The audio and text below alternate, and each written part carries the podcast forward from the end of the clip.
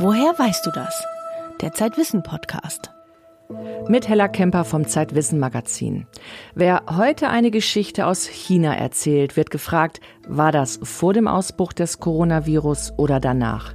Die Geschichte, die wir Ihnen gleich erzählen, spielt unmittelbar vor Corona.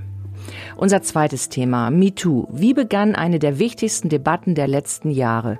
Die Kulturwissenschaftlerin Christina von Braun nimmt uns mit auf eine Reise durch die Geschichte des Geschlechterdiskurses. Dieser Podcast wird präsentiert von den Zahnpasta-Profis von Sensodyne ProSchmelz. Egal ob Softdrinks, Obst oder Fruchtsäfte. Täglich lauern Säuren in Lebensmitteln, die den Zahnschmelz angreifen. Die optimierte Formulierung von ProSchmelz Repair fördert nachgewiesen die Aufnahme von Mineralien tief in die Zahnschmelzoberfläche, um den geschwächten Zahnschmelz zu reparieren und zu stärken. ProSchmelz Repair, die Zahnpasta, die mehr kann als Zähne putzen. Ladies and gentlemen, we have just landed at Shenzhen Bao'an International Airport. Hier landet mein Kollege Max Rauner in Shenzhen. Spricht man das so aus? Ja, ich sage mal so Shenzhen. Die Chinesen, die nuscheln das, glaube ich, so ein bisschen Shenzhen. Hm, ist okay, wie du sagst. Inzwischen bist du wieder zurück aus Shenzhen und hier bei uns im Zeitwissen Podcast Studio. Du warst in China für eine Recherche, dabei ging es aber nicht um das Coronavirus. Nee, ich war Anfang Dezember da, eine Woche, und das war paar Wochen bevor das Coronavirus dann in die Schlagzeilen gekommen ist. Shenzhen, das ist eine riesige Stadt mit 13 Millionen Einwohnern, direkt an der Grenze zu Hongkong. Was war der Grund deiner Reise? Shenzhen hat den Spitznamen Silicon Valley for Hardware. Hier werden also Gadgets, iPhones, Computer für die ganze Welt produziert. Lange Zeit war Shenzhen allerdings in den Schlagzeilen, weil dies die Hochburg der Produktpiraten war. Dann hat sich in den letzten Jahren immer mehr verbreitet, dass die deutschen oder ausländischen Unternehmen China auch als Markt sehen, also ihre Produkte dort verkaufen wollen. Das ist Sonja Müller, die ich in Shenzhen getroffen habe. Sie ist China-Expertin bei der Deutschen Industrie- und Handelskammer.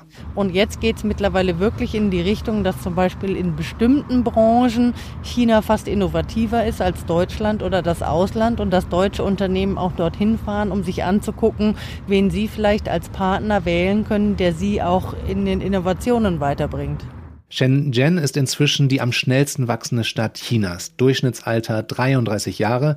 Und einer von denen, die in dieser Stadt ihr Glück suchen und den chinesischen Traum verkörpern, das ist Marvin Han Yi, 32 Jahre alt. I came from uh, rural areas of China, like southwest China. Marvin hat Medizin studiert und er kam nach Shenzhen, weil ihm seine Freunde und seine Profs an der Uni von der Stadt erzählt hatten. People all told stories like uh, it's a place where if you struggle, you can realize your dream, something like that. It is known to be a city of opportunities. Eine Stadt, in der du deine Träume verwirklichen kannst. Und eine Stadt, die Einwanderer aus allen Teilen Chinas willkommen heißt und nicht ausschließt wie andere Städte. Some cities have a impression to the public that they uh, not welcome outsider people. And Shenzhen doesn't have image like that. Shenzhen welcomes everybody. It's just like that. It's like a hot, hot pot or hodgepodge. Hodgepodge, das heißt Mischmasch oder Schmelztiegel. Und das haben mir auch viele Menschen in Shenzhen gesagt. 97 Prozent sind zugewandert. Es gibt keinen Klüngel, keine Seilschaften. Alle wollen irgendwie miteinander ins Geschäft kommen und helfen sich auch untereinander. Und wo hast du da Marvin kennengelernt? in einem Makerspace namens Troublemaker. Makerspace, das ist so eine Art Community-Werkstatt, ist auch, wird auch FabLab genannt, wo Startups und Erfinder ein Büro anmieten können und wo sie auch Werkzeugmaschinen nutzen können. Als China vor ein paar Jahren seine Innovationsoffensive gestartet hat, da wurden überall im Land solche Makerspaces gefördert, darunter auch Troublemaker, wo Marvin mir seine Erfindung gezeigt hat. Tell me how this works. Yeah, it's like a, a alarm for parents to monitor their kids if they are drowning or not. Drowning, sagt er hier, ertrinken. Es ist ein Warngerät, eine Art Babyphone, das Eltern warnen soll, wenn ihre Kinder, ihr Kind im Freibad oder im Meer zu ertrinken droht. So ein kleines Kästchen, das an der Schwimmbrille befestigt wird und dann Alarm schlägt, wenn der Wasserdruck steigt, also wenn du quasi untergehst. This is how it works. Just like that. Du hast mir ja schon im Vorgespräch gesagt, dass Marvin dazu durch ein persönliches Erlebnis motiviert wurde. Er hatte ja Medizin studiert und dann hat er in Shenzhen in einer Firma gearbeitet, die Genomanalysen macht. 2015 hat er dann mit zwei Freunden sein erstes Unternehmen gegründet. Die haben Medizingeräte hergestellt, die man ans Handy anschließen kann, EKG messen und so etwas. Und dann hat ein Kollege ihm eines Tages ein Video geschickt. A true story around me happened, tragedy. It's like a child dies in a swimming pool with lifeguards and with parents around. Er habe auf dem Video gesehen, wie ein Kind in einem Schwimmbad ertrunken ist, obwohl Bademeister und die Eltern in der Nähe waren. So he sent me the video, and we we think we were very impressed by that accident, and we searched the web, we searched the website, and we want to know how drowning really happens and what we can do to prevent Und bei ihrer Webrecherche stellten sie dann fest, dass Ertrinken zu den häufigsten Todesursachen in China gehört. Mehr als 60.000 Menschen im Jahr ertrinken in China. Bei Kindern und Jugendlichen ist es sogar Todesursache Nummer eins. Und kann man sein Warngerät jetzt schon kaufen? Er hat jetzt erstmal zehn Prototypen hergestellt und das ist auch eines der Erfolgsgeheimnisse von Shenzhen, dass er von seinem Makerspace einfach zwei Treppen runtergeht und dann im größten Elektronikmarkt Chinas steht. Huaqiangbei Market heißt er. So ein Riesenareal, wo du vom Kondensator bis zur Leuchtdiode, USB-Anschlüsse, alles kaufen kannst, was du dir an Hardware vorstellen kannst. Und da hat er zum Beispiel auch das Gehäuse ausdrucken lassen für sein Gerät. 3D printed here? Yeah, downstairs, second floor. Very quickly. Man muss aber sagen, dass bis jetzt noch keine Serienproduktion in Sicht ist. Marvin hat das Gerät als Patent angemeldet und jetzt wollen sie damit eine Crowdfunding-Kampagne starten. Seine Ersparnisse jedenfalls hat er aufgebraucht und jetzt finanziert ihn seine Frau. She's very supportive. She's very supportive. She has a stable job uh, as a doctor in the hospital. Du hast ja mit Marvin vorhin noch einmal telefoniert. Wie geht es ihm denn und seiner Frau? Sie sind beide gesund, also sie haben sich nicht mit dem Coronavirus infiziert, aber auch in Shenzhen ist das Coronavirus angekommen. Die Situation ist nicht so krass wie anfangs in Wuhan. Es gab Ende Januar, Anfang Februar so 20 bis 60 Neuinfektionen pro Tag in Shenzhen. Und Marvin arbeitet tatsächlich seit dem Neujahrsfest, dem chinesischen, von zu Hause aus. Most of the time I stayed at home because my wife is a doctor and she's very sensitive. I stayed at home almost since the Chinese New Year.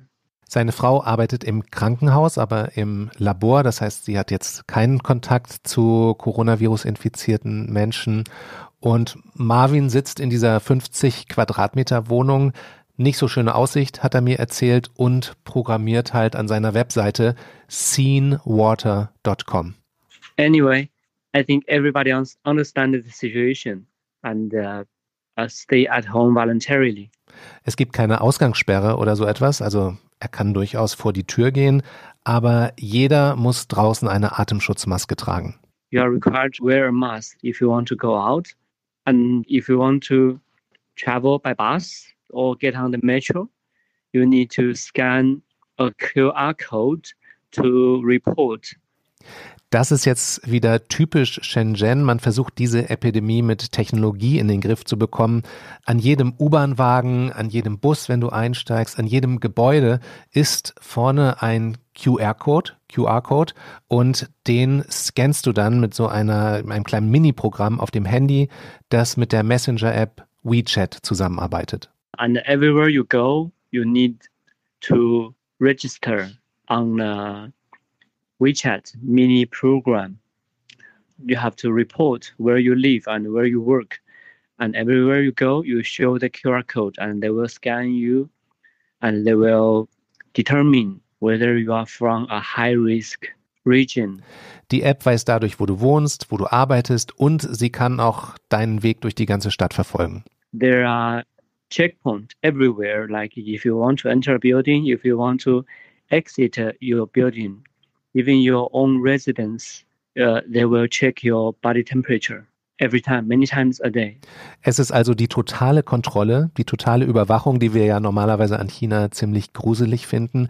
Hier kann es durchaus ein Segen sein, denn diese App weiß immer, wo du bist und wo du warst. Und wenn sich dann herausstellt, dass du zum Beispiel in einem Bus gesessen hast, wo ein Corona-Infizierter auch war, dann bekommst du eine Nachricht per WeChat und da steht, dass du dann jetzt 14 Tage in Quarantäne zu Hause bleiben musst. Und da halten sich die Menschen ohne weiteres dran? Ja, das kann ich nicht genau sagen. Jedenfalls gibt es Leute, die tatsächlich kommen und nachschauen, ob du dich an deine Quarantäne hältst. Und dann gibt es noch ein anderes Phänomen, das vielleicht typisch ist für eine kollektivistische Gesellschaft wie China, nämlich, dass du von den anderen zurechtgewiesen wirst, wenn du dich nicht an die Regeln hältst. Everybody cooperates very well, not breaking the rules. And sometimes people monitor each other. And if somebody go out on the street not wearing a mask, others will remind him or her to wear a mask so that uh, his behavior will not impact the community. I think that is good to see that. In Wuhan, so die Nachrichten, hat sich ja die Situation verbessert. Wie ist der Verlauf in Shenzhen?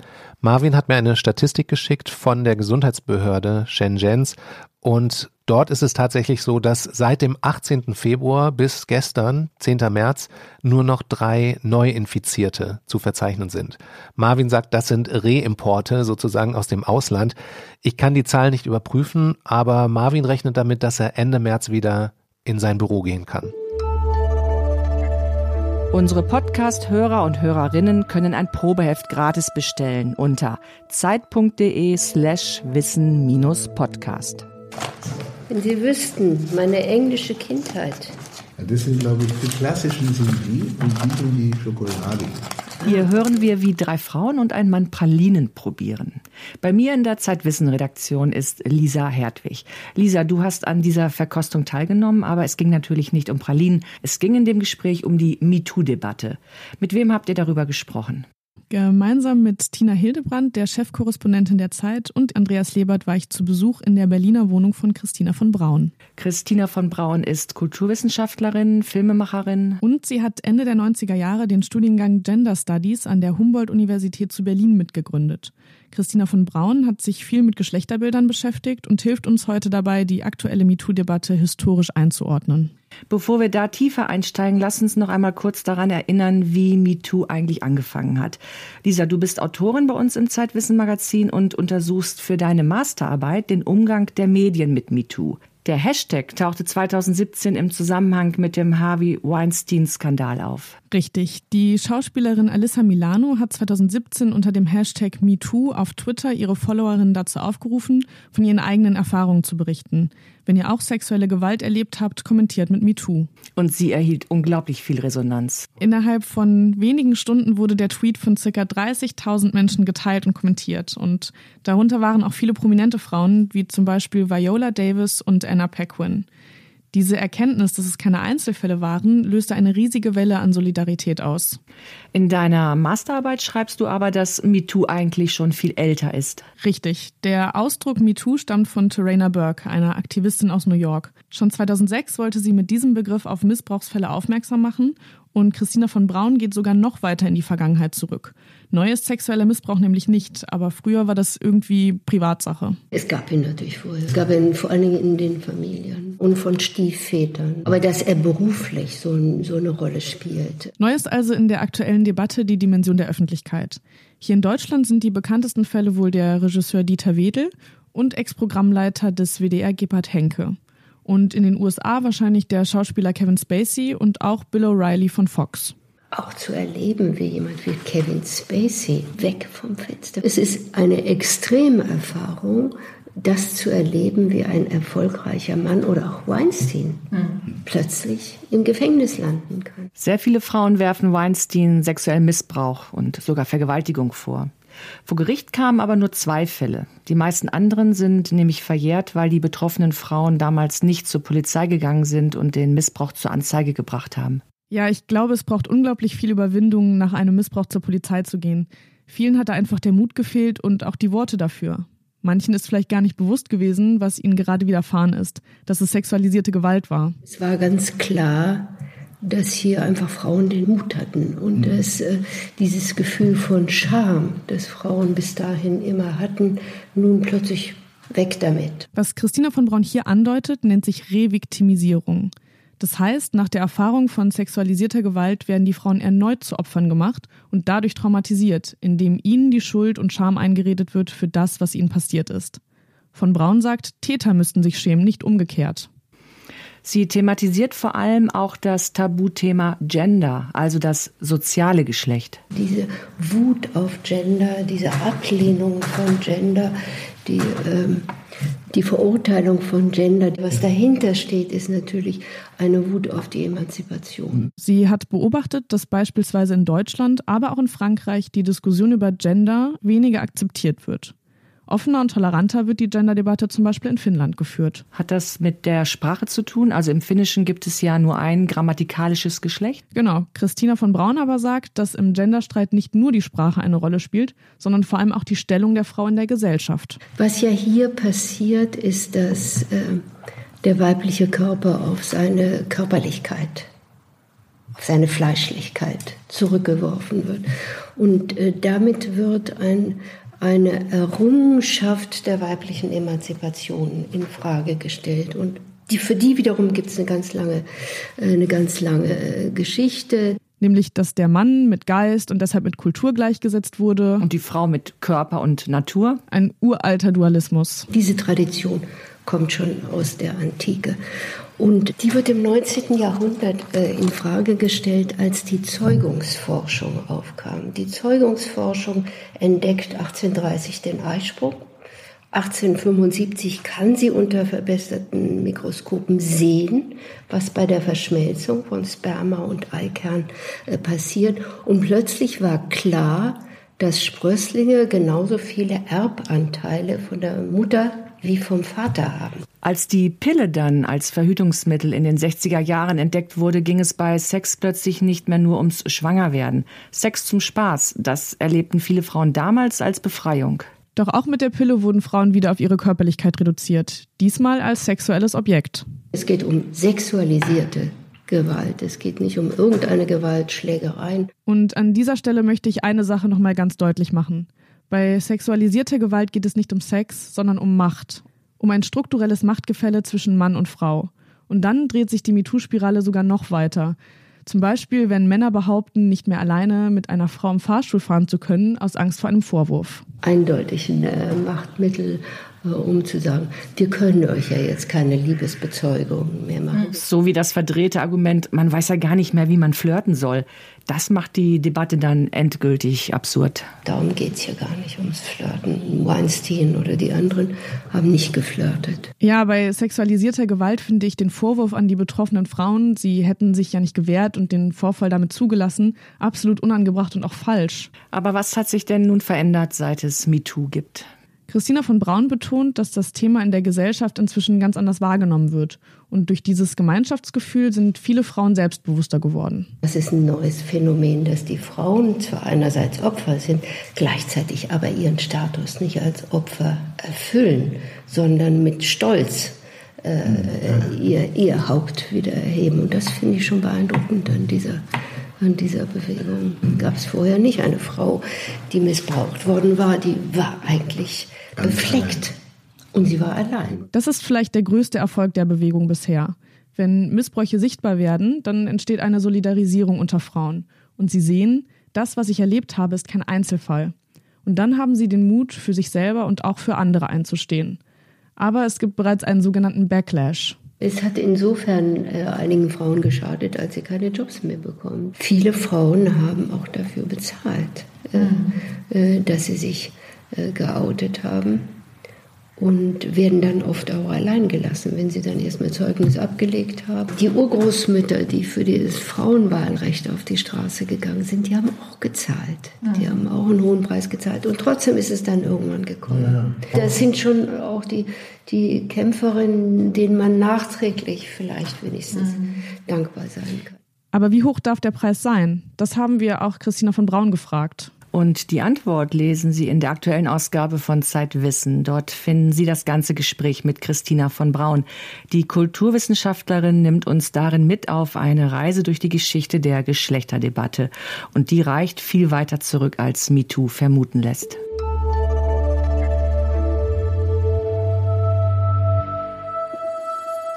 Weitere Themen im aktuellen Zeitwissen-Magazin. Menschen sind Meister darin, andere einzuschätzen und allenfalls Lehrlinge in Sachen Selbsteinschätzung, was hilft, richtig gesehen zu werden. Paare im Ausnahmezustand. Das erste Jahr mit Baby ist für Eltern ein Leben am Limit. Ich bin in und ex bist du. Wir erweitern das politische Rechts-Links-Schema um eine neue Dimension.